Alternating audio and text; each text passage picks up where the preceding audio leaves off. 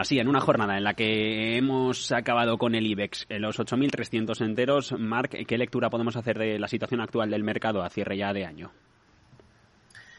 Sí, la verdad que vamos a ver. Em, el año sabemos que ha sido complicado, ¿no? Eh, yo sigo pensando, y seguimos en Blackbird defendiendo la tesis del giro de mercado. Eh, ¿Por qué?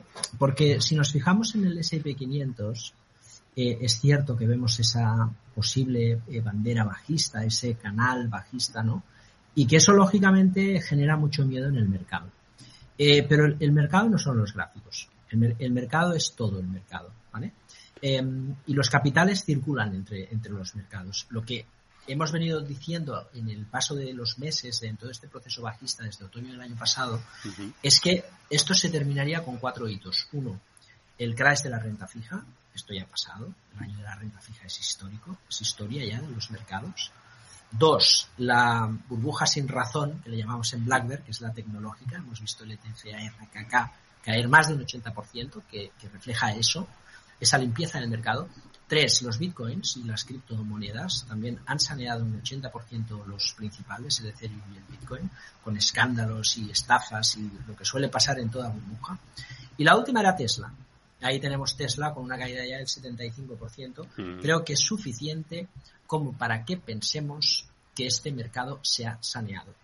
Eh, resumirlo todo solo en, en, el canal bajista del SP también refleja que no miramos el resto de los mercados, porque Europa nos sigue manteniéndonos el giro y luego la amplitud del mercado de las bolsas americanas no nos están diciendo para nada lo que nos dice el Nasdaq. Lo que nos dice el SP500 y el Nasdaq es una cosa, que las grandes tecnológicas están débiles, que Tesla, Amazon y estos gigantes que habían capitalizado trillones de dólares están apretando hacia abajo el mercado, pero el resto del mercado, ojo, porque está girando.